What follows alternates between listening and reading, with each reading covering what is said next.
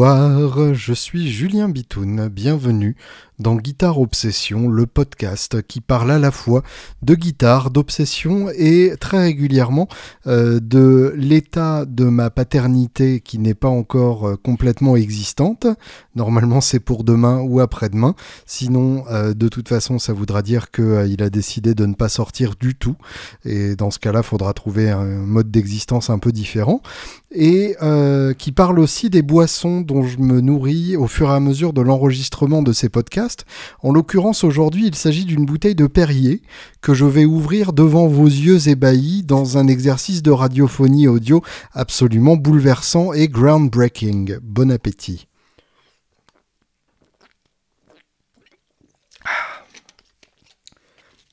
J'espère que vous allez bien. Et j'espère que vous ne m'en voulez pas trop de vous avoir euh, lâchement lâché la semaine dernière au moment où j'ai posté une interview passionnante au lieu de raconter n'importe quoi pendant une heure. J'espère que vous ne vous êtes pas senti trop lésé et euh, que euh, finalement vous avez quand même découvert un bel artiste avec Freddy Coella.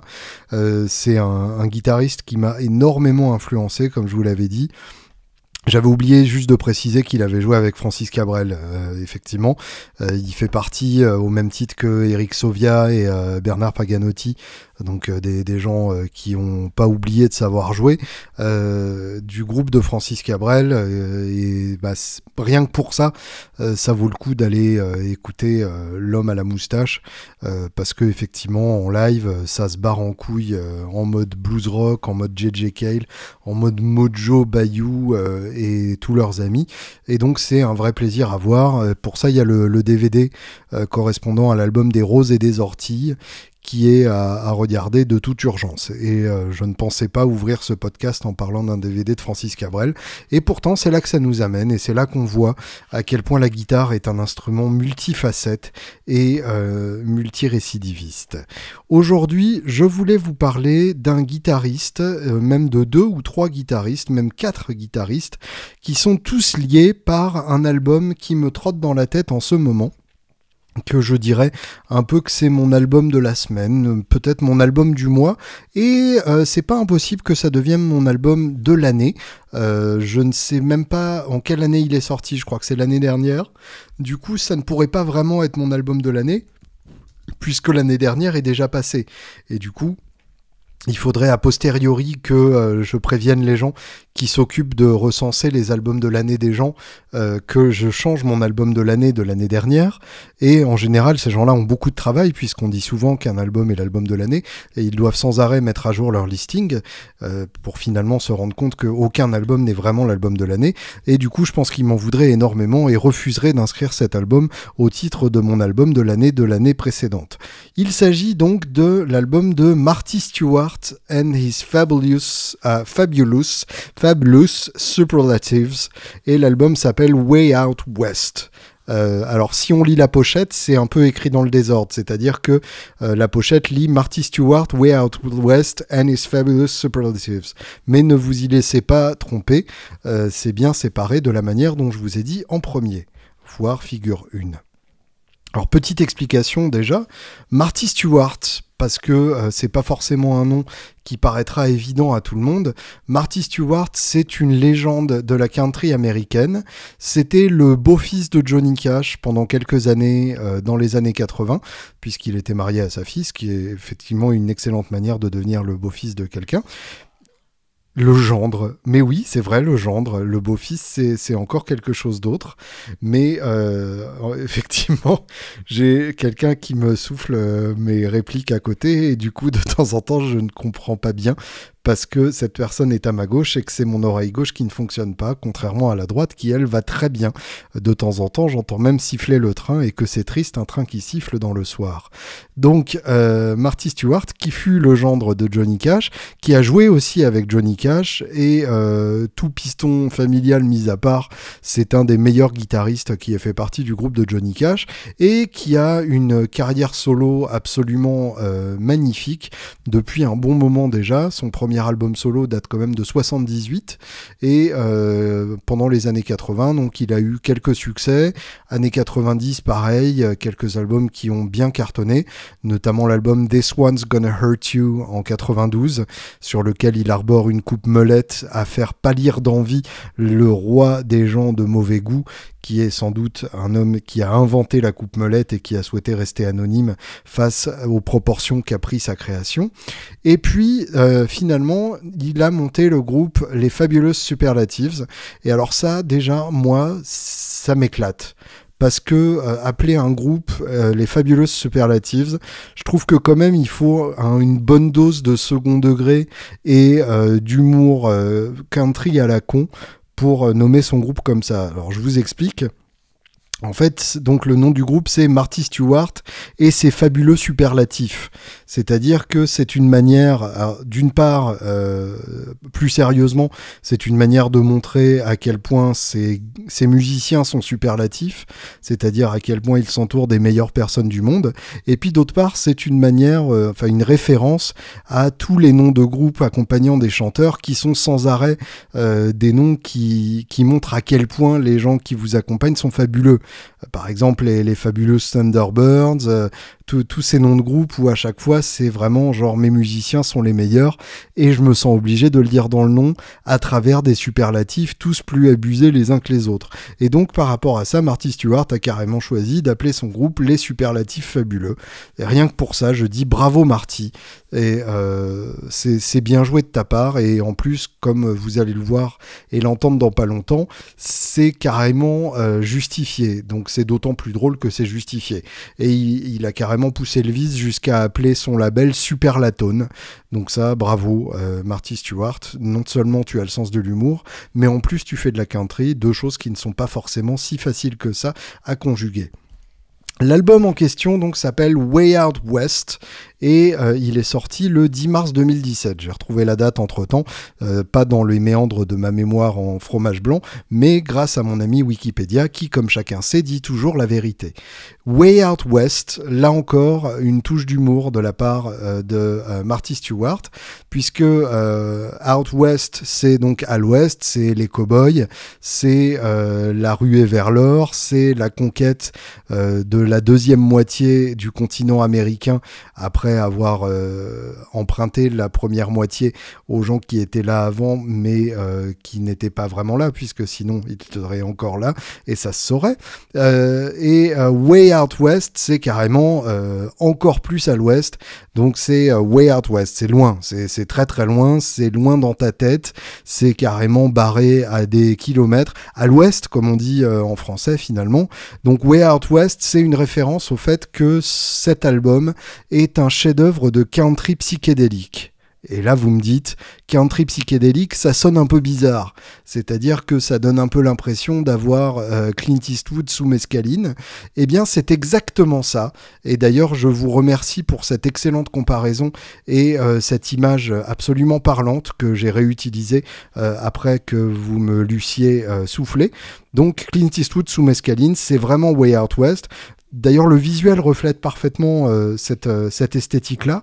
On a une pochette où on voit vaguement le groupe euh, en flou, comme si l'appareil photo lui-même avait pris des drogues, avec des, des costumes qu'on suppose nudie suit, donc la fameuse nudie suit du nom du tailleur Nudie, N-U-D-I-E, qui était un tailleur de Nashville qui faisait toutes les, euh, toutes les suits, tous les costumes euh, des chanteurs de country euh, des années 50, donc ces fameux costumes que vous reconnaîtrez forcément si vous en voyiez un en, face et qu'on portait tous les musiciens de country et de rock, soit de manière respectueuse de la tradition, soit avec une ironie qui finalement s'est transformée en kitsch.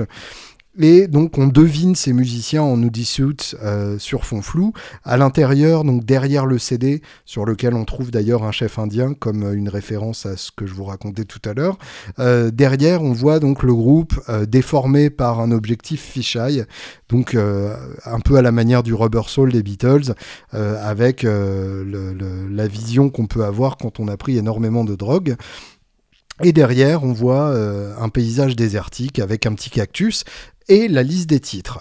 Et là, en dessous, on voit ces quelques mots qui, euh, rien qu'à les relire, me rendent aussi heureux qu'une adolescente en fleurs quand elle est remarquée par son professeur de 47 ans, sur lequel elle ne devrait pas du tout avoir un crush, mais elle a quand même écrit le nom de son professeur sur euh, ses yeux, de manière à ce que quand elle cligne des yeux, le professeur peut lire son propre nom sur ses yeux. Ces quelques mots donc, produced by Mike Campbell. Oh yeah! Mike Campbell, donc le guitariste de Tom Petty and the Heartbreakers. Enfin là, en l'occurrence, euh, en ce moment, c'est plus euh, les Heartbreakers, puisque, comme vous le savez, euh, et j'ai encore du mal à le dire, Tom Petty n'existe plus, à part dans nos cœurs et dans nos oreilles et dans nos platines à disques. Mais donc Mike Campbell, qui devait probablement avoir besoin de tuer du temps pour surmonter la perte de son ami et chanteur et guitariste, a produit cet album alors le rôle du producteur dans un album comme ça, on peut imaginer que c'était euh, à la fois guide spirituel et guide sonore et guide artistique. Euh, on imagine assez mal Mike Campbell euh, s'occuper de, gérer le Pro Tools et de placer les micros devant les, les amplis. je pense que lui devait plus guider Marty Stewart et les fabuleuses superlatives pour arriver au son de ce Way Out West, mais en tout cas, toujours est-il que ça donne un album avec une personnalité ultra marquée, un son ultra spécial, quelque chose de vraiment très très beau. On va en écouter un extrait sans plus tarder, et puis on va en reparler ensuite. Le titre que j'ai choisi euh, pour commencer mon exploration de Way Out West s'appelle Mojave, le nom d'un désert dans lequel Simon Gnacia est allé passer ses vacances il n'y a pas longtemps, et euh, c'est un titre instrumental. Et en soi, déjà, c'est assez courageux de, mettre un titre instrumental en plein milieu d'un album de country. Mais je vous dis, c'est de la country psychédélique. Et en l'occurrence, c'est un titre instrumental qui réconcilie la country et la surf music instrumentale façon Ventures. Autant vous dire que c'est carrément du très grand art. À tout de suite.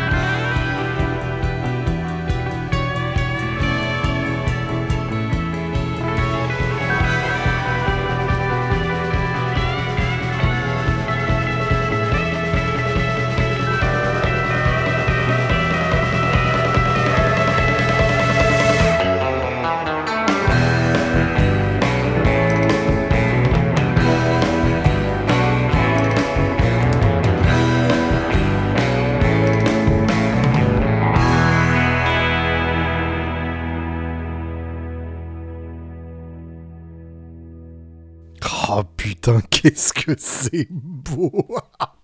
C'est la meilleure musique du monde, c'est le meilleur album de tous les temps. Marty Stewart and His Fabulous Superlatives, que euh, je viens de, dénommer par un superlatif en parlant du morceau. Du coup, ce n'est pas un titre mensonger. Extrait de l'album Way Out West, Mojave. Donc vous avez entendu ce thème avec une réverbe de malade, genre, euh, genre surf, mais en même temps avec un côté désertique, et c'est ça qui est beau. On dirait une Jaguar, alors ça pourrait être euh, aussi une télé particulièrement méchante. En tout cas, c'est l'œuvre d'un très grand guitariste, et là, vous, vous me dites, eh ben non, euh, c'est euh, Mike Campbell qui était invité, euh, qui, a, pas fait que produire, qui a aussi joué avec eux et tout. Eh bien, que nenni, il s'agit de l'œuvre de Marty Stewart lui-même, qui est un guitariste plus qu'émérite, et Kenny Vaughan avec lui. Alors, deux grands guitaristes sur cet album, en plus de Mike Campbell qui apparaît quand même de temps en temps. Je crois qu'il joue de l'orgue d'ailleurs, puisqu'il n'en a rien à foutre. Mais pour la petite histoire, il est monté avec avec Marty Stewart et ses superlatives lors de leur concert au Troubadour, un club de Los Angeles dans lequel on tient à peu près 400 personnes les uns sur les autres. Et euh, c'était donc le grand retour de, Campbell euh, post-tournée des Heartbreakers euh, d'adieu pas volontaire. Et juste avant d'ailleurs que, que, je le vois à Los Angeles, référez-vous pour celui-ci à mon podcast spécial NAM 2018.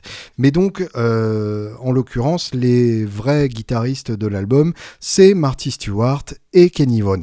Marty Stewart donc n'est pas que un chanteur à melette et un compositeur hors pair de perles country que je vous engage vivement à découvrir. C'est un grand guitariste. Euh, je vous disais tout à l'heure qu'il faisait partie du groupe de Johnny Cash, ce qui est quand même quelque chose qui n'est pas donné à tout le monde, mais euh, c'est carrément un mec dont les, dont, dont les origines musicales remontent nettement plus loin puisque c'est l'un des grands émules de Clarence White. Et alors là, vous me dites, Clarence who?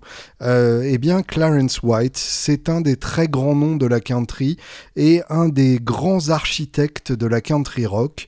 Et s'il y avait une quelconque justice dans ce putain de monde, eh bien, il serait reconnu comme euh, le plus grand guitariste, bien plus grand que Albert Lee, bien plus grand que Brad Paisley ou bien plus grand que ce gros con de Vince Gill.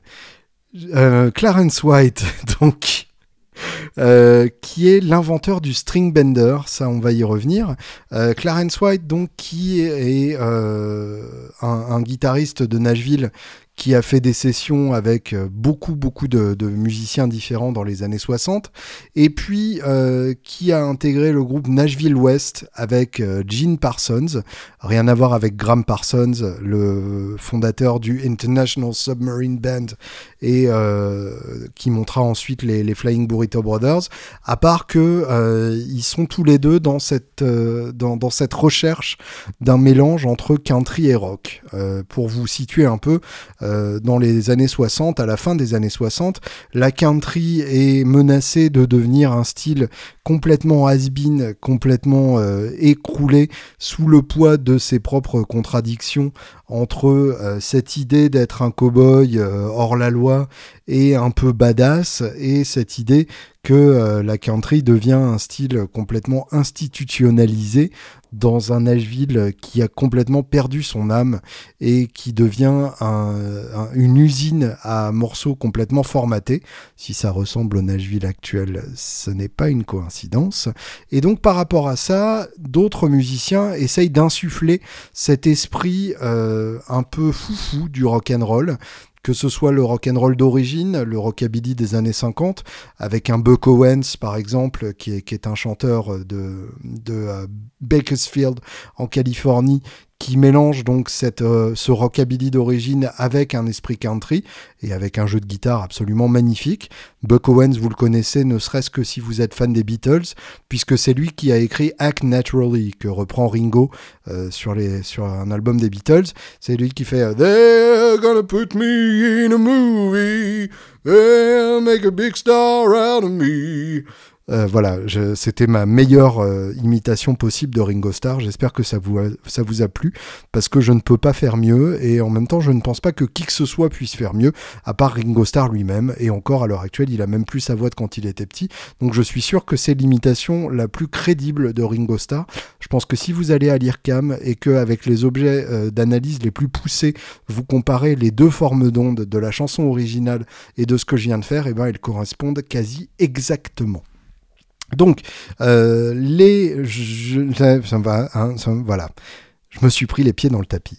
Les guitaristes et chanteurs de country donc commencent à s'inspirer de cet esprit de liberté du rock and roll qui dans les années 60 euh, explose en psychédélie D'où euh, l'héritage de Marty Stewart avec Way Out West qui mélange donc cet esprit euh, de drogue et euh, d'aventure du rock psychédélique, le Jefferson Airplane, le Grateful Dead, tous ces groupes un peu dingues qui font durer leurs morceaux pendant des heures et qui cherchent leurs influences ailleurs que dans la musique traditionnelle occidentale et euh, le formalisme de la country, ce côté qui plaît même à la grand-mère, puisque de toute façon, elle sait très bien quel accord va venir après, et que c'est assez rassurant de savoir quel accord va venir après. Ça donne l'impression que le monde a du sens. Donc, euh, Clarence White fait partie de ces musiciens qui tentent de réconcilier le rock et la country à la fin des années 60 et il rejoint finalement le groupe qui a fait ça mieux que personne, j'ai nommé les Birds les Birds avec un Y évidemment, puisque on est dans la scène psychédélique et que c'est le genre d'idée à la con qui faisait rire les musiciens psychédéliques.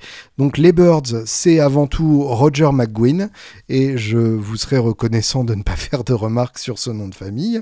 Donc Roger McGuinn qui monte le groupe en 64 à Los Angeles. Au début, donc, c'est un groupe euh, de pop euh, post-Beatles. Euh, évidemment, c'est un groupe qui, au début, intègre David Crosby, qui montra ensuite Crosby, Stills, Nash Young ou avant ça Crosby, Stills Nash, ou après ça David Crosby. Autant vous dire que c'est un homme qui utilise beaucoup son nom dans les groupes qu'il monte et qui intègre aussi euh, Gene Clark et Chris Hillman, deux personnes qui ont eu des carrières solo passionnantes aussi. Euh, Chris Hillman qui finira aussi aux côtés de Graham Parsons dans les euh, Flying Burrito Brothers. Donc autant vous dire que il y a une, une véritable, un véritable arbre généalogique de la royauté country qui se forme dès cette première formation des Birds. Euh, à noter aussi d'ailleurs que Chris Hillman fera partie de Manassas, euh, Manassas qui est le groupe de Steven Stills qu'il a monté dans les années 70 euh, et qui a sorti d'ailleurs euh, des, albums sous le nom Manassas. il y a en particulier un, double album Manassas, je crois que c'est Manassas voilà, le premier Manassas sorti en 72, qui est un double vinyle absolument magnifique, qui est parmi ce que Steven Stills a fait de mieux de sa putain de vie, et c'est peu dire, c'est pas peu dire, puisque Steven Stills a quand même sorti un paquet d'excellents albums. D'ailleurs, pour la petite histoire, Jerry Garcia du Grateful Dead joue du pedal steel sur l'album Manassas. Autant vous dire donc que tout est dans tout et inversement. Les Birds donc euh, se sont fait connaître à leur début pour le single Mr. Tambourine Man, qui est un titre de Bob Dylan, mais repris comme si c'était les Beatles qui le reprenaient en 64. Donc en reprenant euh, à la lettre, ce sont des Beatles de Hard Day's Night avec la, la Rickenbacker 12 cordes qui fait le derrière et qui invente véritablement ce son-là. Et puis, bah finalement, euh, c'est un bordel pas possible dans ce putain de groupe. Et du coup, on a pas mal de formations différentes avec des musiciens qui à chaque fois laissent une empreinte durable dans le son du groupe. Et donc, euh, en 68, c'est Graham Parsons qui intègre les Birds euh, pour l'album Sweetheart of the Rodeo, qui est un album historique euh, en ce qui concerne donc le mélange entre country et rock. Sweetheart of the Rodeo, c'est euh, les Birds, mais c'est des Birds complètement différents de ce que peut entendre sur, euh, sur Younger Than Yesterday, qui est sorti l'année d'avant. Euh, et euh, j'ai oublié de citer les Notorious Bird Brothers, qui est le premier album avec Graham Parsons, qui est un album de transition. Sweetheart of the Rodeo, c'est vraiment l'album qui installe les Birds comme un, comme un groupe de country rock. Et d'ailleurs, on va en écouter un extrait parce que ça mérite largement. C'est un album absolument passionnant des Birds. Et euh, bah, tant qu'on y est, on va écouter euh, leur version de Hickory Wind, qui est un morceau coécrit par Graham Parsons, puisque Graham Parsons est important, et c'est lui qui chante d'ailleurs ce titre, qui ouvre la phase B de Sweetheart of the Rodeo, l'album des Birds sorti en 1968.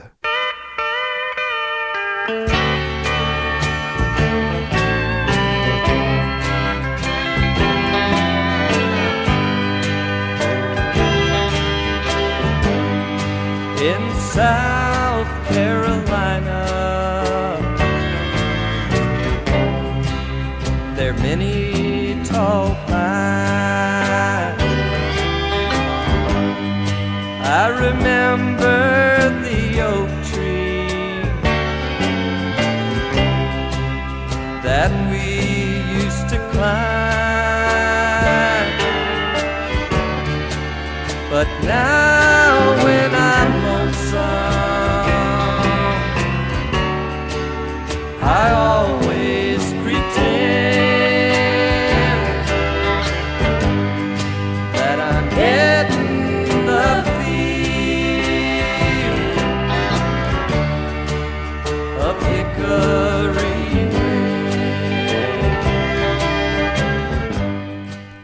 Les Birds, Hickory Winds, donc au chant, euh, Graham Parsons, que j'aborde euh, par une petite parenthèse. Graham Parsons, le chanteur des Birds à l'époque, le co-chanteur des Birds à l'époque, puisque Roger McGuinn faisait toujours partie du groupe, et euh, qui montra ensuite donc les, Burrito Brothers, et qui était, entre parenthèses, un des grands amis de Keith Richards, euh, certains historiens des Stones disent d'ailleurs le seul vrai ami que Keith Richards ait jamais eu, quelqu'un avec qui vous pouvez vraiment partager et euh, qui a initié les, les, Stones euh, à la country, d'où le titre Wild Horses que vous connaissez peut-être, qui a d'ailleurs été d'abord sorti par les Flying Burrito Brothers dans une sublime version avant que euh, les Stones sortent euh, la version originale, entre guillemets.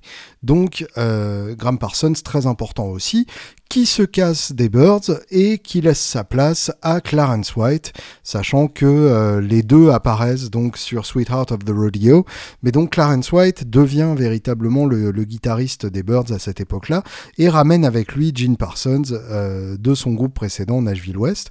Et à ce moment-là, donc les Birds deviennent vraiment un groupe de country rock qui mêle les deux avec un talent absolument bouleversant. Les, albums de cette époque-là méritent vraiment de, s'y pencher de très près. Donc Dr. Birds and Mr. Hyde, euh, super nom, bravo les gars. Ballad of Easy Rider, Untitled en 70, Bird Maniacs, Further Along et Birds, l'album final en 73, euh, qui sort déjà à une époque où le groupe n'existe plus, puisque le groupe a été euh, euh, dissolu début 73 par Roger McGuinn. Euh, au-delà d'ailleurs de, cette discographie, je vous conseille vivement de vous pencher sur l'album live au Fillmore qui doit dater de 70. Je vérifie ça. live at the Fillmore, February 69, donc février euh, février, oui. Vas-y, février. T'as qu'à nettoyer, ça fera briller. En 69, donc euh, un live absolument bouleversant.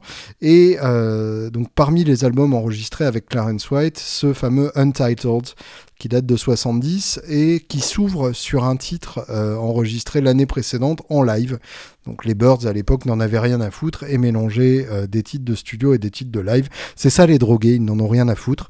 Et du coup, en ouverture de cet album, on trouve un titre euh, absolument excellent qui s'appelle Lover of the Bayou, qui est euh, un titre dont les paroles font référence à la culture euh, louisianaise, le côté voodoo de la Nouvelle-Orléans, avec toutes ces images traditionnelles et un peu fascinantes qu'on retrouve notamment dans le Who Do You Love de Bo Diddley.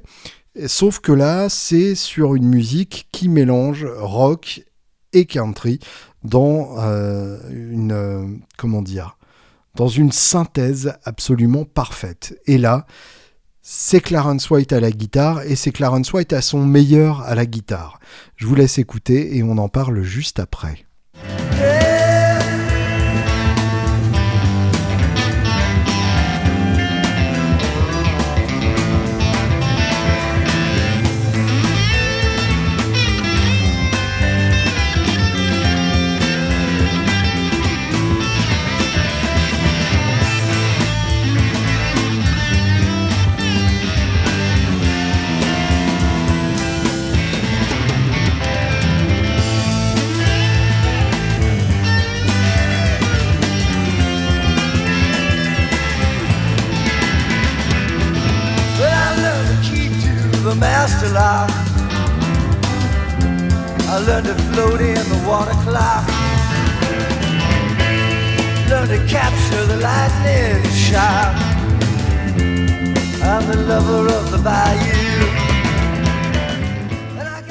Oh, c'est bon ça.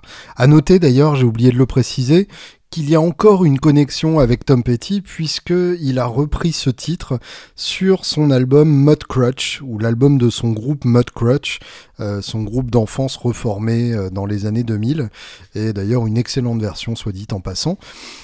Vous avez écouté ce solo et vous vous êtes dit mais comment fait-il donc ça? Il y a certaines notes tirées qui font penser à un jeu en slide ou à un jeu de pédale style ou à des bends particulièrement justes, eh bien, je vous le donne en mille, il s'agit d'un b-bender. Et pas n'importe lequel b-bender, le premier b-bender de l'histoire, celui par lequel tout est arrivé et par lequel cette modification absolument fabuleuse a été inventée. En d'autres termes, Clarence White est l'inventeur du b-bender, et je vais vous expliquer ce que c'est que le b-bender, puisque sinon, à force de dire b-bender sans que vous sachiez ce qu'est un b-bender, eh bien, vous allez vous dire, mais au fait, c'est quoi un b-bender? Eh bien, un b-bender, c'est un système qui permet, comme son nom l'indique, de bender le bi. Oui, euh, quand on a dit ça, on a dit pas grand-chose. C'est-à-dire que c'est un système de poulies et de leviers installés à l'intérieur de la télécaster, puisque c'est sur une télé que ça s'installe. Certains en ont vu sur des Les Paul, mais c'était absolument ridicule. Donc c'est à l'intérieur du corps de la télé, qui est largement creusé pour l'occasion. Et euh, autant vous dire que c'est pas parce que le corps est creusé que ça perd en poids, puisqu'un bibender c'est un dispositif ultra lourd qui vous cisaille l'épaule, mais en même temps ça vaut le coup. Donc un dispositif qui fait que quand vous tirez sur votre sangle, donc ça se joue debout, ça tire vers le haut votre attache sangle, qui du coup par un système de levier fait que euh, ça tire sur votre corde de scie pour la bender d'un ton entier. Donc à l'inverse, quand vous relâchez votre sangle, eh bien euh, votre bend retombe d'un ton entier. Et évidemment, c'est un système directement inspiré euh, des, des, poulies euh, du, du pédal steel. Euh, vous avez peut-être vu jouer ou jouer vous-même un pédal steel. Euh, vous avez à la fois les pédales actionnées au pied qui tirent sur certaines cordes et les pédales actionnées avec les jambes et les genoux qui euh, font descendre certaines cordes. Et du coup, euh, on a, quand on écoute un pédale style, une extrême fluidité dans les bends qui est impossible sur une guitare, à moins justement d'avoir installé un b-bender. Et donc, en l'occurrence, c'est une modification qui a été inventée de toutes pièces par euh, Clarence White, avec l'aide d'ailleurs du batteur des Birds. Et euh, il l'a fait donc en premier sur sa Telecaster de 54, euh, une Telecaster euh, absolument sublime en Sunburst. Et donc il a complètement creusé l'intérieur. Il a mis une plaque de bois par-dessus le dispositif pour le cacher et pour redonner un look un peu plus traditionnel à cette télé. Il a mis un micro de strat blanc euh, en manche avec une plaque tortoise. Donc euh, le tout, ça donne un mélange absolument sublime et une guitare immédiatement reconnaissable, qui est donc la première guitare avec un b-bender et la guitare la plus souvent associée à Clarence White. À noter donc que le b-bender deviendra ensuite un instrument maîtrisé par quelques très rares musiciens. Euh, c'est vraiment euh, un dispositif très exigeant. Euh, Brad Paisley s'en sert pas si mal que ça. Je crois que lui c'est un G-bender donc qui tire sur la corde de sol. Et puis Mike Campbell, encore une fois, lui qui revient, qui est mon obsession, mon fils, ma bataille. Mike Campbell qui pour l'album de Mud Crutch ne joue que sur une Telecaster équipée d'un b-bender puisque euh, le principe de cet album, c'est que chacun des musiciens euh, n'a joué qu'une seule guitare pour, euh, pour l'enregistrement de tout l'album, ce qui est très très rare, surtout dans le camp Tom Petty, où en général ils ont l'habitude de- d'utiliser quelques dizaines de grattes pour chaque album, voire pour chaque morceau. Et bien là, donc, c'est une vieille télé avec un b-bender. Et sur un titre comme le magnifique Crystal River, qui contient un solo étendu et bien planant, d'ailleurs je vous conseille de, l'écouter en version live sur l'EP live que Mudcrutch a, a sorti, euh, on entend particulièrement son utilisation du b-bender, très musical, très lyrique, comme toujours avec Campbell, et euh, avec ce sens du, bend parfaitement juste sur une guitare avec un b-bender, ce qui superpose les difficultés. Et puis, euh, accessoirement, la, guitare de Clarence White est modifiée aussi euh, au niveau des mécaniques, avec deux mécaniques de banjo euh, sur les cordes de mi, donc le mi grave et le, et le mi aigu, euh, qui permettent de passer directement en ré sans euh, deviner où est la note. Donc avec une mémoire euh, d'un à-coup qui permet de passer directement de ré en mi, donc de remonter du mi en ré pour le fameux effet. Voilà, je ne sais pas pourquoi je viens de chanter l'intro de Pour un flirt avec toi, mais donc c'est une des modifications de, de, la, de la guitare de la télé de Clarence White sur laquelle on trouve le premier b-bender de l'histoire. Et euh, côté acoustique, euh, la guitare de Clarence White est tout aussi reconnaissable puisque il s'agit euh, d'une D28 avec la rosace élargie. Clarence White, donc en guitariste de bluegrass, était euh, à la recherche de volume à tout prix, puisque donc là vous avez écouté la facette euh, électrique de Clarence White, mais il y a aussi la facette acoustique de Clarence White qui est tout aussi passionnante, beaucoup plus traditionnelle, beaucoup moins expérimentale, et donc avec cette recherche du run parfait, cette série de notes euh, rapides et véloces qui est caractéristique du bluegrass et euh, pour laquelle donc il faut du volume pour passer au-dessus de la mandoline, du banjo et du fiddle qui sont les, instruments concurrents de la guitare euh, dans, le, bluegrass. Et donc il a élargi euh, la rosace de sa D28 c'est avec l'âge et, et avec l'usure et puis surtout avec une, une raboteuse à bois et en croyant que ça produirait plus de volume. Alors j'ai eu l'occasion de tester euh, une Martine qui avait été faite sur le modèle de celle de Clarence White euh, avec la rosace élargie. Effectivement, il y a une différence. Euh, difficile à dire précisément dans, dans quelle mesure c'est dû à ça ou dû tout simplement à la guitare exceptionnelle qu'il y avait autour.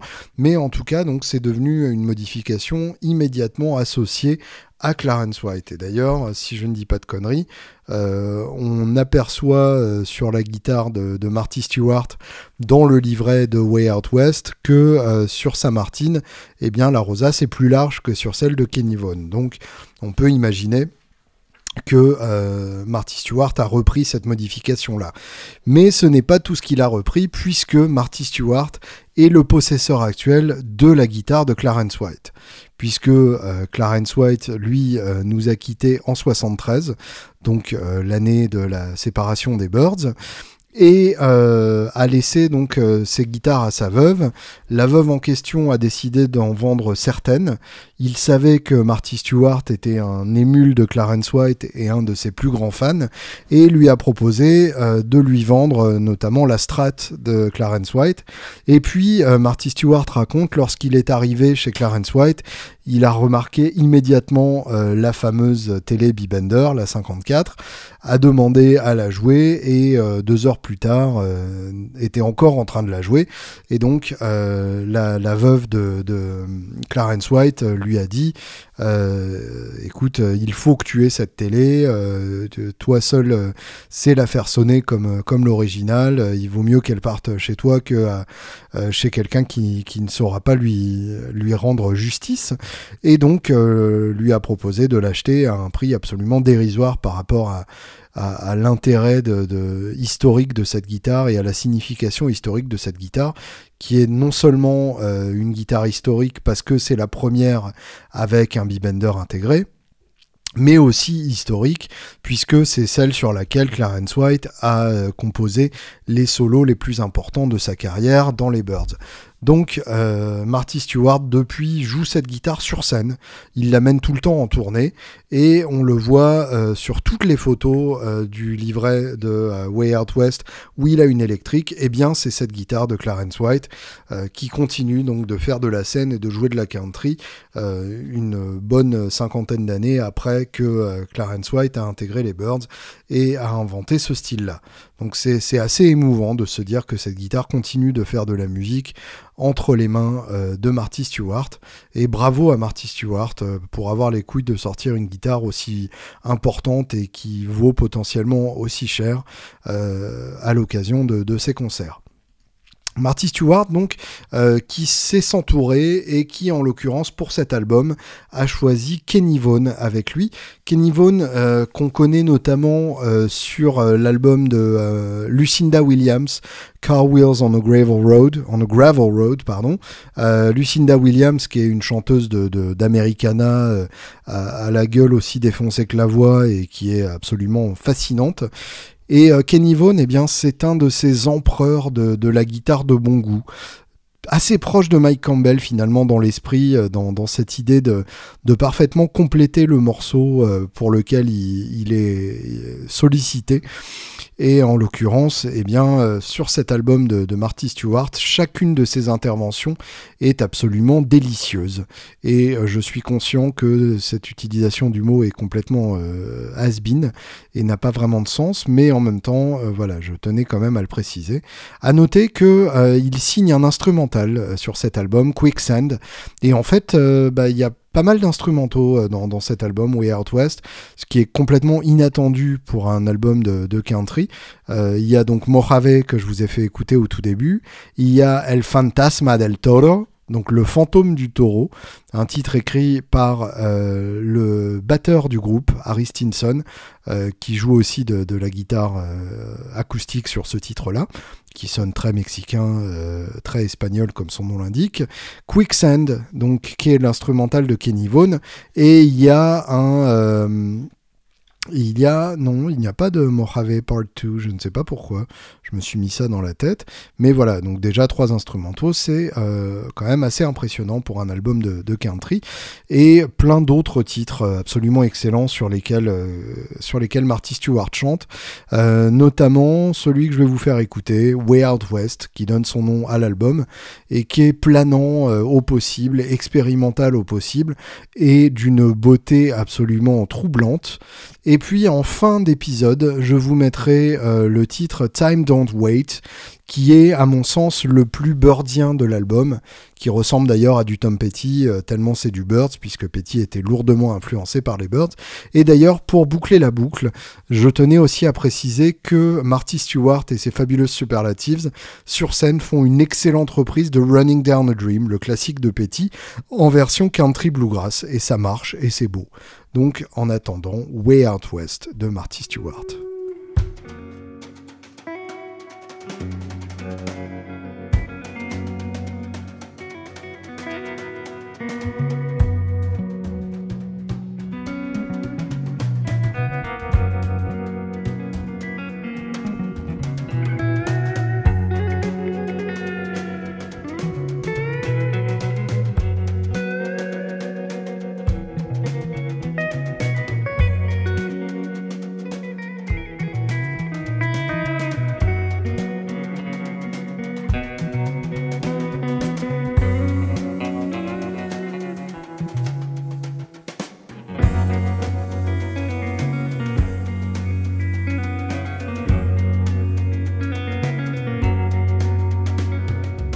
took a little green pill in Morenci, Arizona, on my way out to sunny California.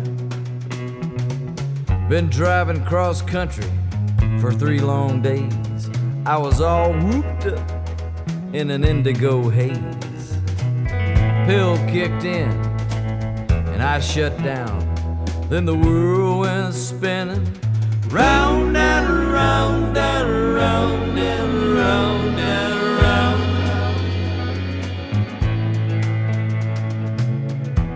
around. Should have got a room in Texas. Let me tell you about Diamond Bill Coulter and Hurricane Kate. They had him a circus tent out there in the Golden State. They hired me on as a high wire man. Well, I got a little scared. Yeah, well, you understand. Took a pretty blue pill to settle my nerves. Thought it helped me make them big old curves. Then the pill kicked in, and I fell down. Then the world went a spinning, round and round and round and round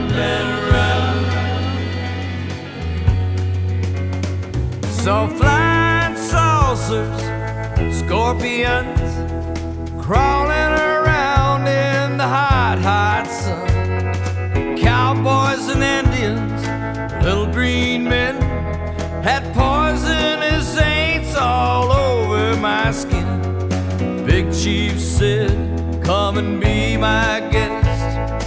Step across the line, then you're way out west. Way out west.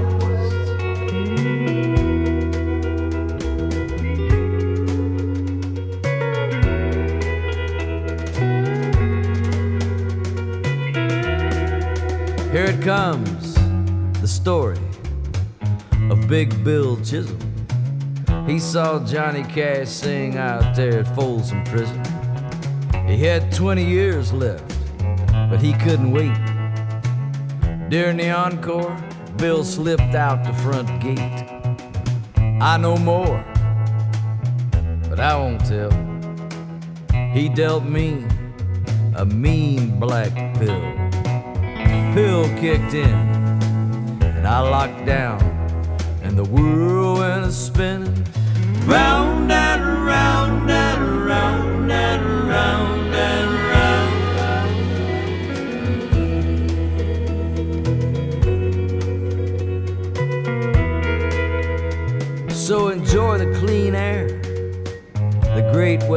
skies, shooting stars, cactus, pretty butterflies road runners, palm trees, big buffalo. Just follow your heart to where your spirit tells you to go. But if you go out west, well, I'm telling you, it'll give you a big thrill.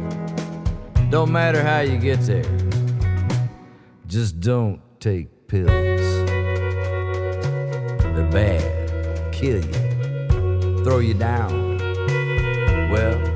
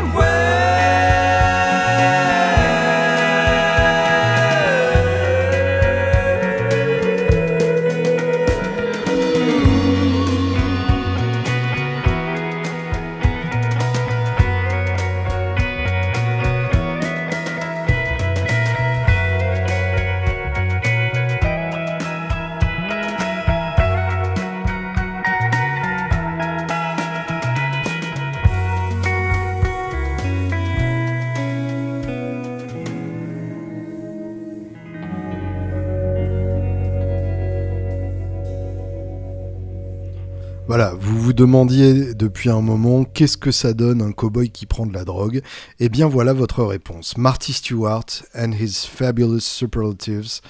Way Out West à écouter de toute urgence. Euh, je vous conseille vivement de vous procurer le CD puisqu'ils ont fait un visuel digne de ce nom avec plein de petites photos en, euh, en, insertion. On voit notamment euh, Mike Campbell sur son canapé.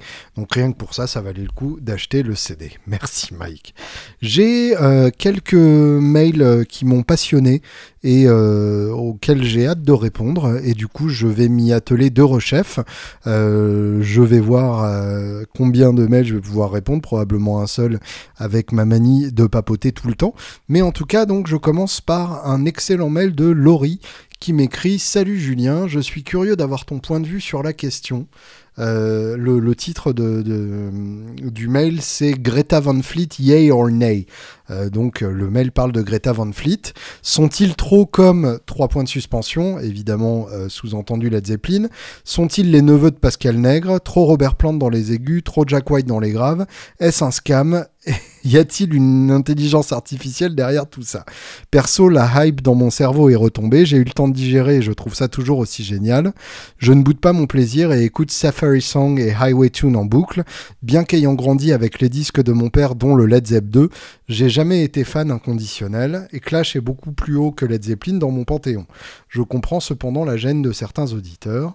Euh, j'ai fait la gueule quand j'ai vu ton épisode sur les Shredders, mais finalement ça m'a fait découvrir Eric Johnson, dont la musique m'a rappelé le générique de la série télé Beverly Hills 90-210, ce qui m'a rappelé de bons souvenirs. Alors je ne connais pas cette série télévisée, mais toujours est-il que Greta Van Fleet, effectivement, c'est un des groupes qui commence à faire parler d'eux, euh, un groupe euh, américain qui a d'ailleurs fait euh, l'objet d'un rig rundown récemment assez excitant. Ce sont des gamins, hein, vraiment des, enfants, et d'ailleurs je crois que c'est deux ou trois frangins qui ont monté ce, groupe-là, et évidemment un groupe lourdement influencé par euh, Led Zeppelin. Euh, déjà le titre, le nom Greta Van Fleet, euh, qui est un nom donc euh, allemand, euh, en référence au baron Zeppelin de Led Zeppelin. Donc rien que dans le nom déjà on sent la, référence. Et puis effectivement au niveau du chant, bah, c'est assez hallucinant à quel point ça ressemble à, Robert Plant, au point que ça peut en devenir gênant effectivement comme, comme le concède Laurie. Et en même temps, comme il le dit, au bout d'un moment, le- comment dire, le, le- côté euh, excitation et mode retombe. Et là, soit il en reste quelque chose euh, qu'on a envie de réécouter, comme il nous le dit, soit euh, on s'en lasse et c'était juste une, une bonne période qui n'a pas duré. Euh, donc, sont-ils trop comme Led Zeppelin? Oui, et en même temps, euh, à partir du moment où Led Zeppelin n'existe plus, c'est pas forcément très grave. Sont-ils les neveux de Pascal Nègre? Alors, effectivement, ça c'est la même question que euh, est-ce un scam, donc une arnaque, ou y a-t-il une intelligence artificielle derrière tout ça? C'est-à-dire que est-ce qu'ils méritent d'être là où ils en sont? Euh, ou bien est-ce que euh, ils sont juste euh, sous les feux de la rampe parce qu'ils ont eu les bons contacts et qu'ils ont parlé aux bonnes personnes? Là, je n'en sais absolument rien. Et honnêtement, je suis pas certain que ce soit si important que ça. Ce qui est évident, c'est qu'ils tournent comme des dingues. Donc ils méritent forcément au moins une grande partie de leur succès. Et euh, de toute façon, quand on a un contact comme ça, les neveux de Pascal Nex, c'est évidemment une référence au bébé brune, euh, mais euh, effectivement, euh, quand on a un plan comme ça, euh, en général, ça ne dure pas. C'est-à-dire que soit on a du talent et ce genre de contact permet euh, de l'exposer au plus grand nombre et éventuellement de, faire une carrière, soit il n'y a pas le talent et dans ce cas-là, c'est pas un contact qui va rattraper derrière. et bien heureusement, évidemment. Trop Robert Plant dans les aigus, bah oui, évidemment. Trop Jack White dans les graves, alors. Oui, en même temps, Jack White a effectivement un peu la voix de Robert Plant, donc c'est euh, en soi euh, déjà euh, trop l'un et trop l'autre, puisque l'un et l'autre à la fois. Ce que j'en pense dans tout ça, bah, honnêtement, j'ai pas écouté l'album tant que ça, c'est-à-dire que euh, j'ai trouvé ça rigolo, j'ai adoré le down- le rig rundown parce que ça m'excite toujours de voir des, vieilles pelles euh, utilisées en vrai, c'est-à-dire que là, le guitariste joue sur une, une SG standard euh, de 61, donc première année, vraiment un truc hyper cher et hyper précieux qui malmène sur scène tous les soirs, donc ça, je trouve ça très excitant et bien vu. Après, c'est vrai que j'ai pas eu envie de réécouter particulièrement, mais en même temps, euh, c'est vrai que j'écoute pas tant de nouveaux albums de rock euh, à l'heure actuelle. Euh, L'album de Starcrawler m'a bien plu, un groupe de, Los Angeles qui commence à faire parler de lui et dont la frontwoman est, vraiment complètement dingue et mérite du coup de, de devenir une des prochaines légendes du rock. À part Starcrawler, euh, c'est vrai qu'il n'y a pas beaucoup de, groupes euh, vraiment récents et jeunes euh, qui m'aient titillé tant que ça. Donc Greta Van Fleet, pourquoi pas Il y aura peut-être un album qui me scotchera et qui me fera, qui me donnera vraiment envie de me, pencher là-dessus. Pour l'instant, effectivement, j'ai pas entendu cet album-là. Un très long mail de Gaspard Manguette qui est intitulé Tu es papa, moi aussi je viens d'accoucher, mais d'un joli mail. Alors oui, effectivement, c'est un sacré machin. Euh, je vais euh, le survoler, mais non, je vais le lire en entier. Tiens, on va écouter la prose de Gaspard Manguette. Julien Bitoun, bonjour. Bonjour, bonsoir. On le sait tous, avec les internets, rien n'est réellement figé. Comme beaucoup d'autres, tu es rentré dans ma vie, Julien. Ta douce voix berce mes nuits, et depuis je n'écoute plus que toi. C'est un peu dommage, mais passons. À Rome, mes crainte, ce n'est pas une lettre d'amour. Ça se voit, il n'y a pas de pièce jointe nommée parfum dans ce mail, donc pas de lettre parfumée. Le digital a ses limites, la preuve. J'ai découvert ton podcast en même temps que l'application du même nom. L'application podcast, donc pour ceux qui n'ont pas suivi. J'ai bêtement tapé guitare et je suis tombé sur toi. Là où le digital est bien, c'est que je ne t'ai pas blessé en tombant. Si je t'écris ce mail, c'est déjà parce que j'aime écrire des mails. Et puis parce que tu m'apprends plein de trucs, donc merci Julien. Tout ça pour ça, non. J'aime aussi poser des questions chiantes et que l'on pourrait ranger dans la section quête du son ultime des musiciens. Pour me décrire brièvement, je franchis cette année le cap de ma vie où j'aurais passé autant de temps avec une gratte que sans. Je viens de me rendre compte, et ça c'est certainement grâce à la rédaction de mails, une thérapie comme une autre. Bref, le mec qui m'a donné la claque musicale de ma vie, c'est Scofield, vu à Marciac en août 2016. Il m'a fait dire putain, il a le même son avec toutes ses grattes, l'enculé. Ouais, le gros bâtard, je sais plus, c'est pas à une vache près. En tout cas, je me suis dit que j'allais faire pareil, développer mon jeu avec une seule gratte, comme si je prenais une page blanche où je gribouillerais ce que je veux pour trouver mon art, mon son, ma bataille. Septembre 2016, c'est chose faite, je mets en vente toutes mes grattes pour m'en acheter une seule, une télé 52 Custom Shop. C'est à mes yeux la gratte la plus brute de pomme et qui me semblait parfaite pour bricoler. Sauf qu'aujourd'hui, je me pose cette question, est-ce que j'en ai eu pour mon argent? C'était un nombre à 4 chiffres dont le premier était un 3. Quand je vois, je teste des simili télestrat, entre autres Manchol Parts, je me dis, est-ce que Fender se foutrait pas un peu de notre gueule? Ou c'est juste le jeu hasardeux légoyen, de type Lego, du match des bois mange plus score Cette fameuse loterie, d'où vient ce match légendaire? Comment on le recrée? Comment on le stimule? Tu l'as vécu je suppose que tu voulais dire simule. Deuxième thématique, plus perso, l'envie de tâter de la strat me titille. Entre typé 57 et 63, je n'ai aucune idée de ce qui me plairait le plus. Je trouve juste la touche palissante disgracieuse des 63, mais c'est un autre débat. En tout cas, Lolar se fout pas de nous et j'aime bien ce qu'il fait. Mais ça, on s'en fout, remarque. J'aime surtout les gros manches type no-caster. Le match ultime du- d'un manche no-caster sur une strat, ça se fait où je vais devoir me faire un spécial order quelque part. D'ailleurs, c'est vrai que le bout de manche influence sur plus les vibrations que le corps, point d'interrogation. Plus il est gros, plus ça fait mal. Trop de questions imbuvables. Comme quoi, la petite intro gentillette ne faisait pas tant de mal que ça pour faire passer ce suppositoire rédactionnel. En tout cas, la thématique des Fender-like, Nash Guitars, Smithy Custom Guitars, Rebel Relic, Rittenhouse, Nacho Guitars, est un vrai sujet auquel on ne parle que trop peu. Duquel on ne parle que trop peu. Mais t'as écrit auquel? C'est mal. Je suis sur Paris également. Au plaisir d'en parler avec toi en direct ou d'entendre réponse à mes questions dans ton podcast. Bah voilà, ça y est.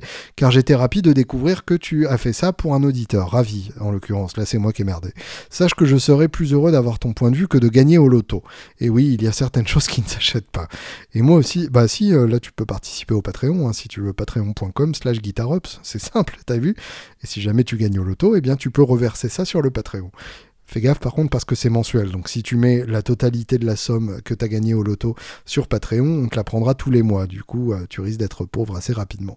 Moi aussi, je t'embrasse bien fort. J'en profite pour te dire en guise ici de réponse, car trop souvent à la fin du podcast, je le marmonnais seul sur un quai de métro ou devant mon enceinte. À tantôt, Gaspard. PS1, les cours de l'histoire du rock que tu donnes à Sciences Po à la Sorbonne. Les cours de l'histoire du rock que tu donnes à la Sorbonne sont ouverts, en l'occurrence à Sciences Po, point d'interrogation. On peut y assister, point d'interrogation. PS2, j'aime Julien Lage d'amour. Alors, Mes cours à Sciences Po, je les donne plus à l'heure actuelle, tout simplement parce que j'avais plus le temps et euh, parce que euh, Sciences Po n'a pas voulu me renouveler mes cours euh, à la rentrée précédente, puisque j'avais prévu de les reprendre en me barrant de Woodbrass, vu que j'avais un peu plus de temps grâce à ce départ. Ce qui est faux d'ailleurs, puisque en fait j'ai pas beaucoup plus de temps, mais ça c'était quelque chose que je n'avais pas envisagé. Mais en tout cas, donc après 8 ans de bons et loyaux services, j'avais arrêté. Et là, donc ils n'ont pas recréé le cours à ma demande. Je tenterai de, réobtenir ça pour la rentrée 2018. Après, si la Sorbonne veut de moi, et que vous connaissez quelqu'un là-bas qui a le pouvoir de créer un cours d'histoire du rock euh, avec ma gueule, ça m'intéresse. C'est toujours un truc euh, qui me manque d'avoir des, élèves euh, en face. C'est un truc qui m'excite bien. Mais je suis en train de réfléchir à une idée alternative de monter des cours d'histoire du rock où les gens participeraient financièrement et euh, viendrait assister au cours. Euh, dites-moi d'ailleurs, euh, ça m'intéresse si c'est quelque chose qui, qui vous botterait, auquel vous viendriez éventuellement assister si j'organisais ça correctement. Alors pour revenir à tes questions geekesques, est-ce que t'en as eu pour ton argent en achetant une télé 52 Custom Shop? Épineuse question, difficile de se prononcer. Alors je, tenterai euh, euh, de botter en touche en disant tout simplement si tu t'éclates avec, c'est que t'en as eu pour ton argent. C'est-à-dire qu'une guitare, de toute façon, n'est que ce qu'on en fait. Et euh, à partir du moment où avoir une Fender Custom Shop donne envie de la jouer, eh bien, à mon avis, ça justifie amplement le fait de l'avoir acheté. j'ai moi-même une Esquire Custom Shop 59, qui était la première guitare sérieuse que j'ai achetée et qui est la, guitare la plus ancienne que j'ai encore à l'heure actuelle, donc la seule que j'ai pas revendue, et euh, qui, me délecte à chaque fois que je la prends et qui me donne envie de jouer à chaque fois que je la prends. Donc euh, rien que pour ça, ça valait le coup. Et euh, j'ai tendance à dire quand même que euh, une custom shop n'est pas que euh, la, somme de ses parties, c'est-à-dire que ça n'est pas juste un assemblage hasardeux entre des, corps et des manches. Il y a quand même un, certain talent d'assemblage de, de, la part de Fender. Alors oui, effectivement, une Fender c'est un instrument très simple, c'est très basique à construire, c'est vraiment un, degré zéro de la lutherie, mais il y a quand même une certaine alchimie entre euh, un corps et, un manche, avec des micros, avec de l'accastillage. Enfin, chaque élément est important. Euh, et euh, comment donc trouver cette, cet assortiment légendaire entre un manche et un corps? Eh bien tout simplement en jouant. Et il y a certaines guitares sur lesquelles ça se passe, d'autres où ça ne se passe pas. J'ai moi-même essayé des custom shops qui sonnaient beaucoup mieux que certaines autres. Et en l'occurrence, il y a il n'y a vraiment pas de, recette euh, ultime, c'est-à-dire que ça pouvait être euh, deux guitares rigoureusement identiques, avec les mêmes micros, le même accastillage, en théorie les mêmes essences de bois, la même finition et ainsi de suite, et euh, l'une sonnait d'enfer et l'autre un peu moins d'enfer pour être tout à fait juste, j'ai jamais testé de mauvaise custom shop. sur tous les télés, c'est vraiment des, des grattes qui en général sonnent quand même de manière excellente, et de temps en temps il y en a qui sont particulièrement excellentes. pour la Strat 57-63, euh, effectivement, c'est des guitares assez différentes, même si finalement euh, c'est pas des guitares euh, euh, aussi éloignées qu'on pourrait le penser. C'est-à-dire qu'on caricature souvent en disant que euh, une 63, donc une série sera plus ronde qu'une 57, donc une, une strat à touche érable. Mais finalement, les, les peuvent être assez agressives aussi, en particulier avec ces micros qui sont plus creusés dans les médiums que les micros des années 50. Et on peut trouver des 57 très douces, euh, avec des micros un peu plus chauds que, les 63. Donc là, euh, c'est plus une question de trouver le bon exemplaire que la bonne année. Euh, en d'autres termes, si tu préfères le look d'une 57, déjà à mon avis, vaut mieux taper sur une 57, puisque le look est hyper important. Et après, au niveau du choix de manches, bah, si t'aimes les gros manches, justement, euh, c'est une bonne nouvelle puisque euh, les, les 57 sont quand même plus gros que les 63. Euh, Il y a certains 57 qui sont des, bons manches en V bien prononcés, qui est un profil que j'adore personnellement. Et je te conseillerais plus particulièrement de regarder une 56 euh, où le manche est encore un poil plus gros que les 57 en général. Alors évidemment, il y a toujours plein d'exceptions, mais donc j'ai une affection particulière sur le profil 56 et c'est vrai que j'aime bien les profils assez gros. euh, le, le profil Nocaster, effectivement, est un profil qui me plaît beaucoup. Pas de d'anathème particulier euh, dans l'idée de mettre euh, un manche de Nocaster sur une strat. Le truc, c'est qu'effectivement, ça n'existe pas à l'heure actuelle euh, en série hors custom shop. Mais là, justement, il y a une série du custom shop qui a été faite autour de, ce, principe-là qui s'appelle la série Ancho Poblano, je crois. Non, est-ce que c'était bien ça? Je vais chercher sur les internets. Ancho Poblano. Alors, pour peu que ça veuille dire autre chose en, espagnol euh, que. Voilà. Euh, c'est le nom des, euh, des micros, en l'occurrence, la Ancho Poblano. Et c'était donc une, une strat avec des, des micros bien vénères et qui, qui a un manche absolument énorme qui m'a beaucoup beaucoup plu. Moi j'ai vraiment adoré ce, modèle-là. Euh, donc je te conseille de, de regarder cette strat-là. Ça pourrait bien correspondre à ce que tu, à ce que tu recherches. Et euh, en, tout cas ça vaut le coup de l'essayer. Après évidemment euh, le principe c'est que tu tomberas toujours sur le modèle sur lequel tu tomberas. Donc soit le courant passe et c'est l'évidence, soit vaut mieux tenter d'en trouver une autre. Et euh, donc sur les Fender-like, toutes ces marques qui font des, des copies de Fender euh, plus ou moins reliquées et directement inspirées du custom shop, très honnêtement, euh, ça m'a jamais attiré particulièrement. C'est-à-dire que en bon snob, j'aime bien qu'il y ait marqué Fender sur mes Fender.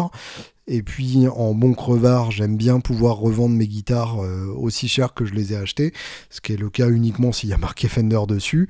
Et puis tout simplement, euh, j'ai vu beaucoup de guitares euh, par ces par ces luthiers là qui sont quand même vachement moins bien foutus que, que des custom shop Fender. Il faut dire que, bah, en l'occurrence, le, le custom shop Fender a quand même une grosse expérience en termes de reliquage des guitares et en termes de fabrication des Fender, puisque c'est Fender.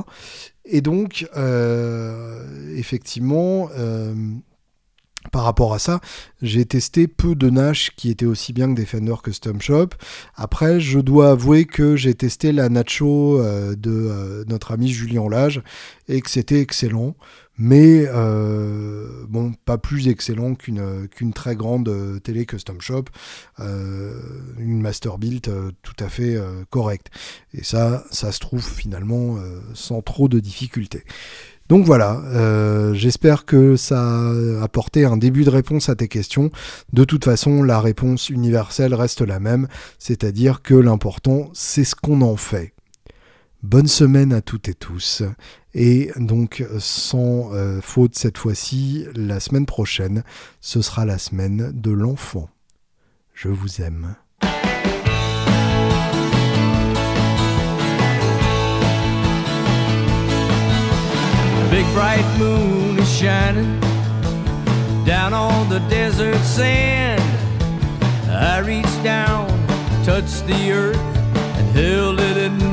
hand. As the dirt fell through my fingers, the wind did seem to say, Don't put off until tomorrow what you can do today. Cause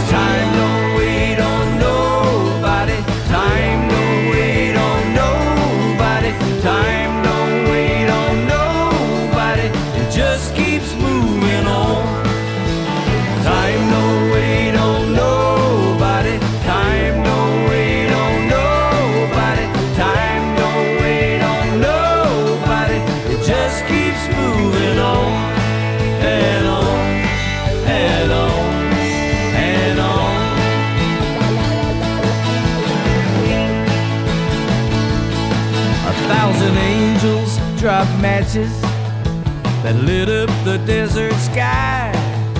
A pillar of fire from east to west came slowly drifting by. A voice from the cloud like thunder says, Start looking for a ride to where yesterday meets tomorrow. And that'll get you to the other side.